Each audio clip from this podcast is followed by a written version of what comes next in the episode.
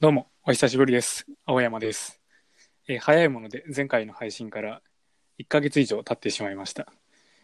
えー実はですね、前回の配信が10回という、10回目という、ちょっとキリのいい数字だったので、ここらで1回、磯前くんとこれまでの振り返りをしたかったんですが、なんかどうやらちょっと忙しいようで、都合が合わなかったので、今回もまた3回連続のゲスト会になります。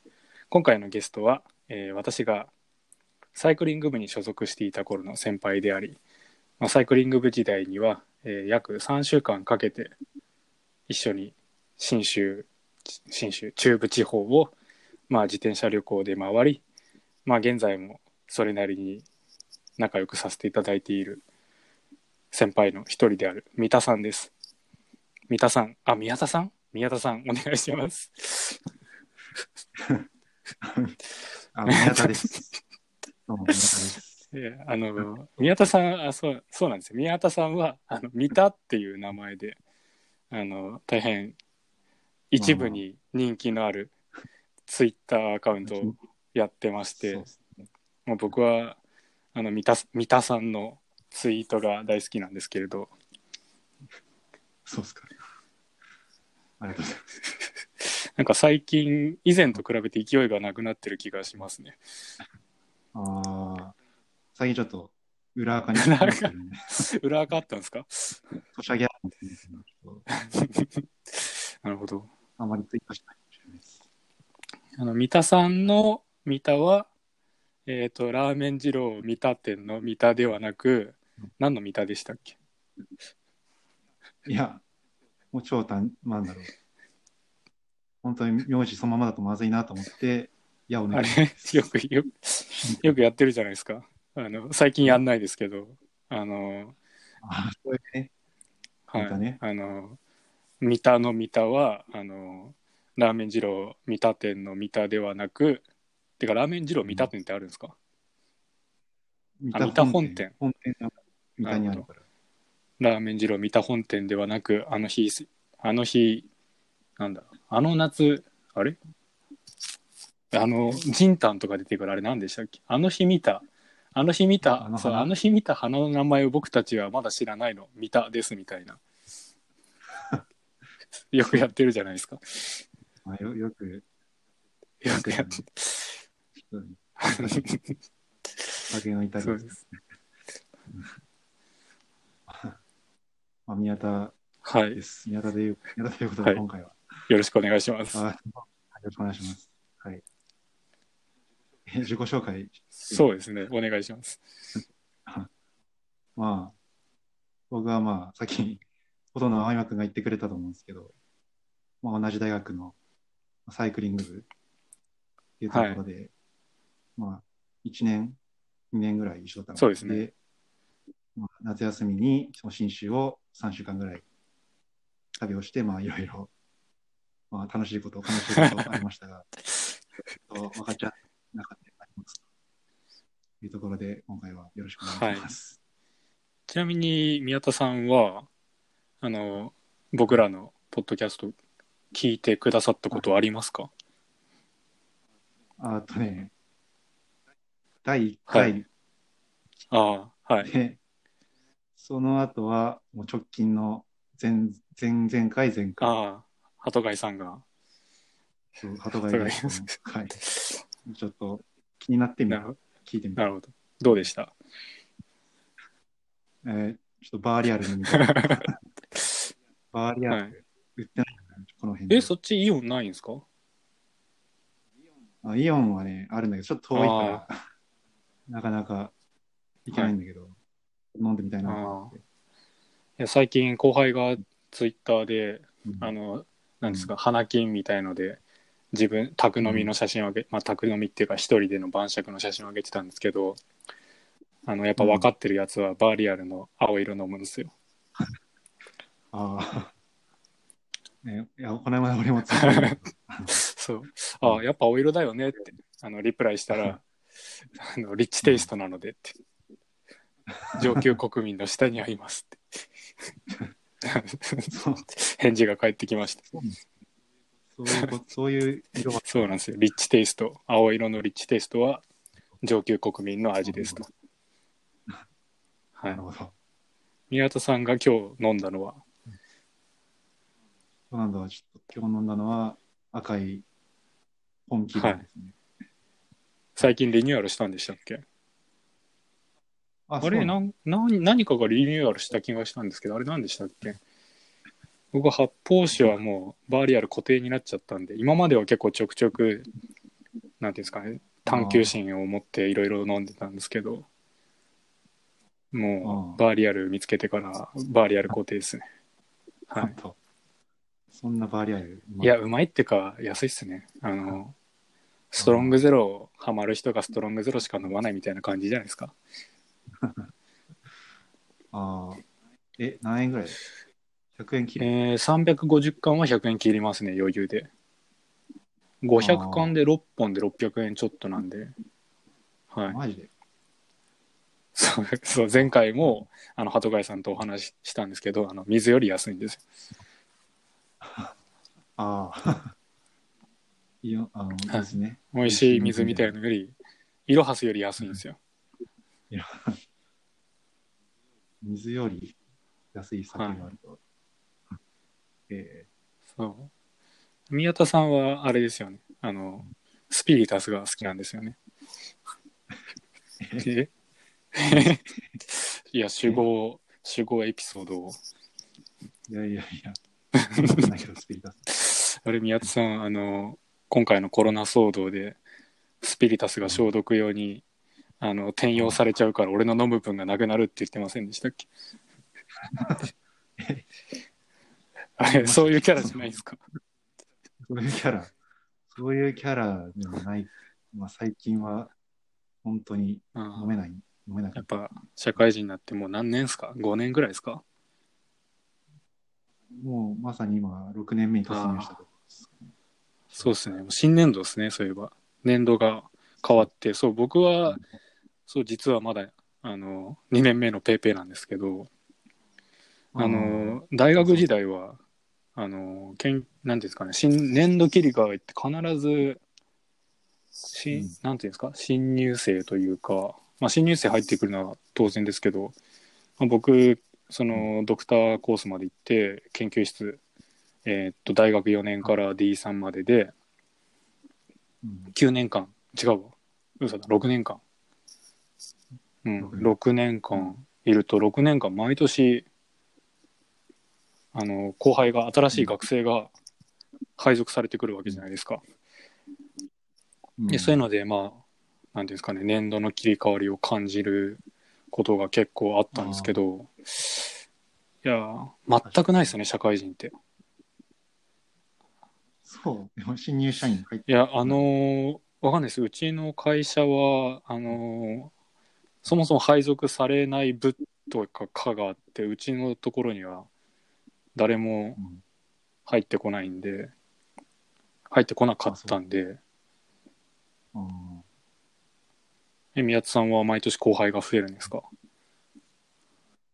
あまあ、そういう意味だと、まあ確かに、毎年うちの部署に入るかと言われると、2年に一遍ぐらいかな。2年に一遍一人入ってあくるまあでも、2年に1回くらいはそういう血の入れ替えみたいのが。一緒に入れ替え。まあ、うんそうね。で今まあ、指導員とかはいはいいるんだけど、はい。新入社員。まあ今2年目になったから、今月で。ええまあ、え、それってなんですか？新入社員研修の先生みたいなやつですか？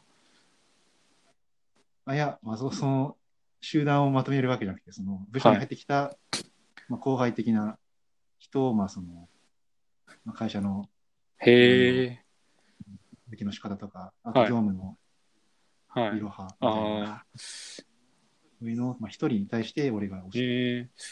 え宮津さんの会社はメール独特だったりするんですか？なメールとか作法とか結構会社によって、まあ、有名なのは日立とかですけど、うん会社ルールとかあるじゃないですか。いや、多分日立は日立ルールって調べたらいっぱい出てきます。うん。あの、メールの送り方とか、あとなんだろう。ん。う。あでも、文面そうですね、文面とか、なんすかね、日立ルールって調べたら、ああ、でも主にそうですね、メールですね。なんか偉くなっていけばいくほど、あの、うん。宛名を短くしないといけないみたいな。下っ端ほど肩書きを全部書いて、もう偉くなると、例えば宮田さんが社長だったら、もう宮田さんなんてもう、一人しかいないじゃないですか。ひ社長の宮田さんなんて一人しかいないじゃないですか。だから、宮田様みたいな。もうなんなら 宮様になるんじゃないですか。そう、だから、様なの？あで、うん今僕がパパッとググったの見ると、カッコ、鈴木部長はカッコ鈴じゃないと失礼って書いてありますね。だからもう、え宮田さんが社長だったらカッコミとかになるんじゃないですか。はい。いーマジかや、多分、日立ローカルルールは、かなり有名だと思います。配称、でも配称は他にも使う人いる。でも了解、違うな。うん了解じゃない、えーっと、お願いいたしますじゃなくて、なんだっけ、よろしくお願い、うんなんだっけ。いただきたくか。なんとかしていただきたくみたいな。あ謎の語尾みたいな。いただきたくそうですねそうで、うちの会社とかでもたまにそういうメールをする人がいるとは、この人日立出身かなとか。うちは結構いろんな会社から転職してくる人が多いんで、メールとか見て、あ、この人もともとここの企業だったのかなとかは結構感じますね。ーうんまあ、僕がそういうの好きなだけですけど。はい。あ後からあの人もともとどこにいた人だよとか聞くと、あ、やっぱりみたいな。ひそうですね。一人答え合わせみたいな。はい。宮津さんの会社はそういうのあんまないですか？そういうのないな。むしろ研究室の方がきつかった。ああ、かなり。今日、はい。内部の様ってありえない。教授の先生が企業出身とかですか？そうね。東芝ああ、とか。確かに。そういうところは厳しそうですね。うん、会計は、うん、ここは消しといた方がいいな。あ練習は好き勝手できますよ。まあ、ただ、僕が面倒くさくなったり、後からなって、あ全部聞くのを、聞き返すのをサボると、こういう漏れが起きて、そのまま世に放たれてしまいますが。で、まあ、あの、だいぶ、そう、話それちゃったんですけど、新年度なんですよ。で、まあ、今年はちょっとあの、今、コロナの騒ぎがいろいろあって、まあ、各大学に任されてるんだと思いますが、新年度なんですよね、大学生も。そうですね。で、あの、僕と宮田さんは、あの、東北大学という、あの、宮城県仙台にある大学の出身なんですが、東北大学どうなんですかね？やってるんですかね？いやー、どうなんですかね。でも仙台も最近ちょくちょく出てます。ね。だから、まあ、4月に始まるってことは、大体5月ゴールデンウィークそうですね。わかんないけど、そうなんじゃないかな。卒業式がなかったんですよね、確か。なんあかあ、、そういうことを。いろいろフォローしてるものを見てると。卒業式なくて入学式、まあ入学式今の時期には確実にできないですよね、入学式は。まあ、無理だ。で、新年度やるかどうかっていうのはかなり微妙なとこだと思うんですけど、普通の日程で。知らせみたいな。あ上がってますあ今、総長って大野そうですね、あの、近県の大野先生ですね。あれ、え、もしかして、あ、そっか、同じ学科だから、というか、まあ、うんですえね、もえ、もっと近しい関係だったんですか？研究分野的によく、ああ、ゼミとかに。ああ、そうなんですね。そうですね、大野先生は、近県っていうか、どっちかっていうと、片平の、あの、何でしたっけ、情報、情報なんとか研究所みたいな、電子情うん、近県ではないんですね、片平の名前忘れましたけど。なんか、そううん、電磁気学、はいなんかまた、違う名前のついた研究所の、確か先生でしたよね。はい。あ、そう。いやで僕東北大学の Facebook フォローしてるんですけどあの東北大の Facebook のページのムカつくところは全部英語なんですよね。はい。ああ、そうなんだ。なんか変にグローバルぶってるんですよ。あれ違う。でも東北大学って、今見たんですけど、うん Facebook ページ。全部日本語ですね。どっかで出てるんですかね。いや、これは僕が、あの、東北 University っていう、あの、国際ページをフォローしていたから、単純に、単純に。そちらのそちら、そちら向けの情報しか発信していなかった可能性があります。あいや、道理ってプレスリリース少ないなって思ってたんですよね。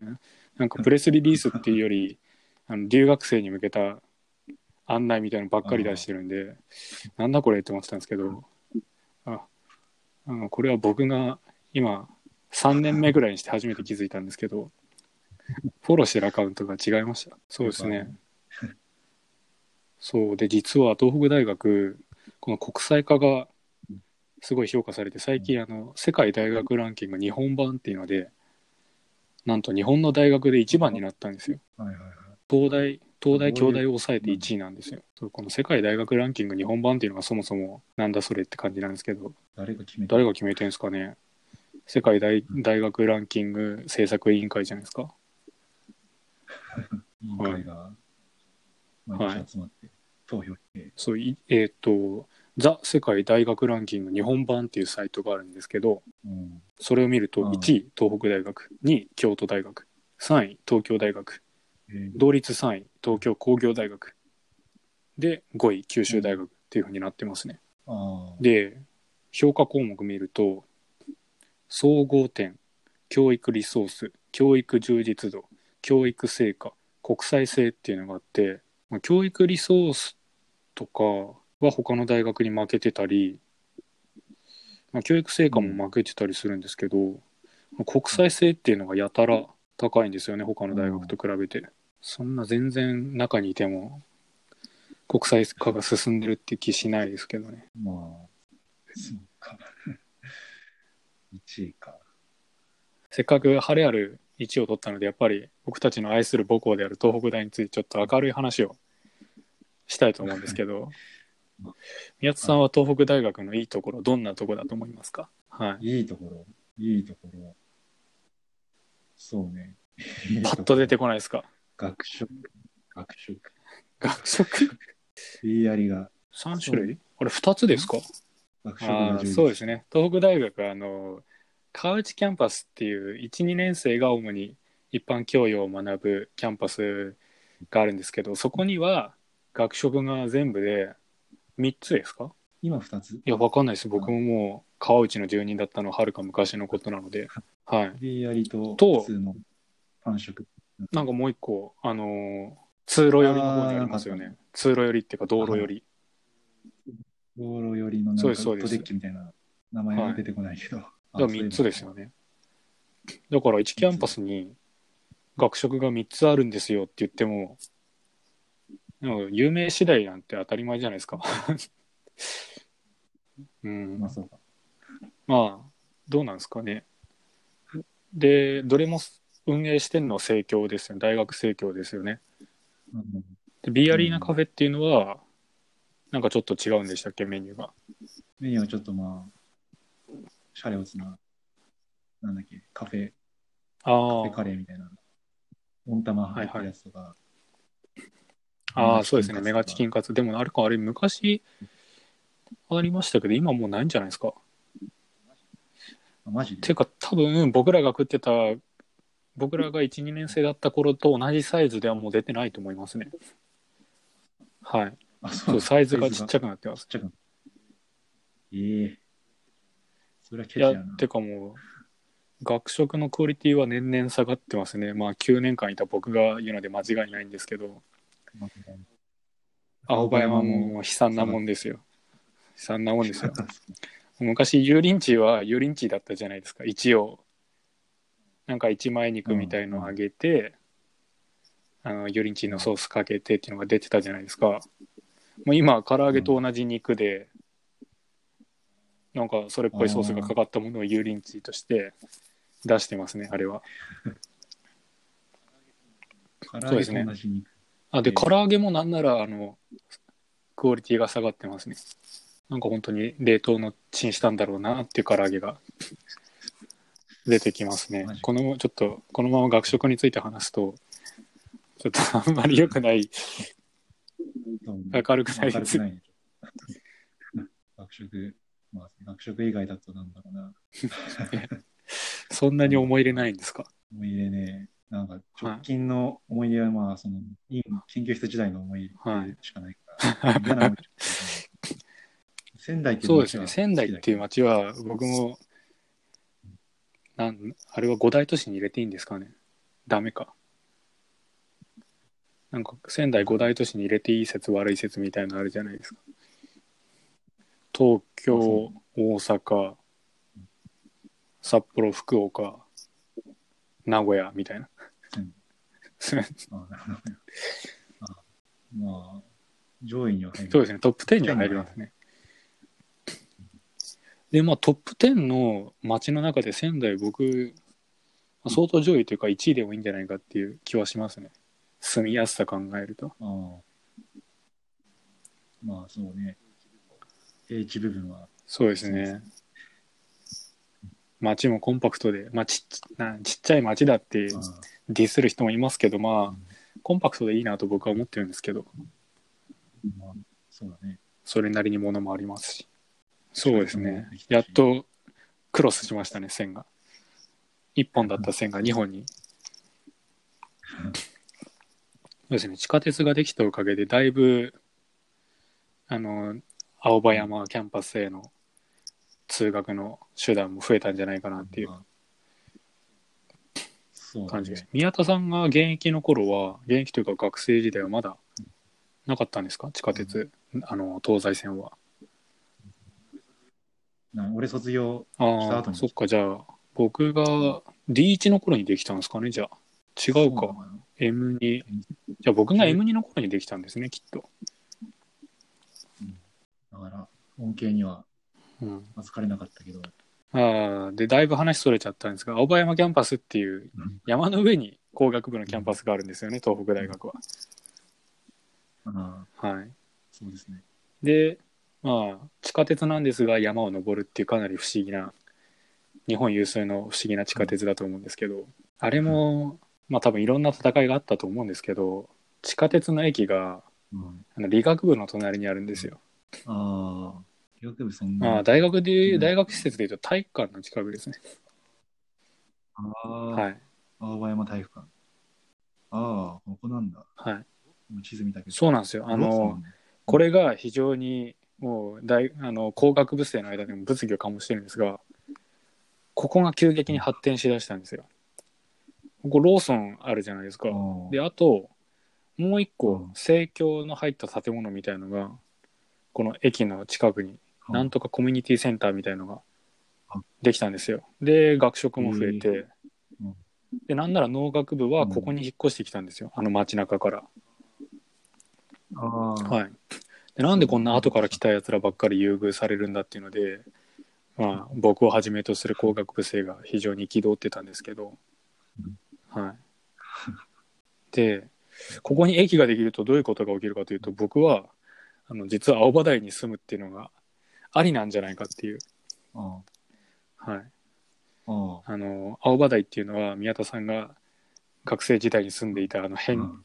辺境というか山奥の集落なんですけどあそこ疎開された地地そこが実はこの青葉山駅の再開発によって少し暮らしやすくまあうん、大学をメインに生活する人にとっては少し生活しやすくなるんじゃないかという雰囲気があるんですけど。ちなみに宮田さんが住んでいた頃の青葉台は最寄りスーパーまでうん。何キロでした？うん。最寄りスーパー？スーパーっていうのはなかったんじゃないの？本 そうですね一個だけ自販機があのバス停の向かいにあるんですよね。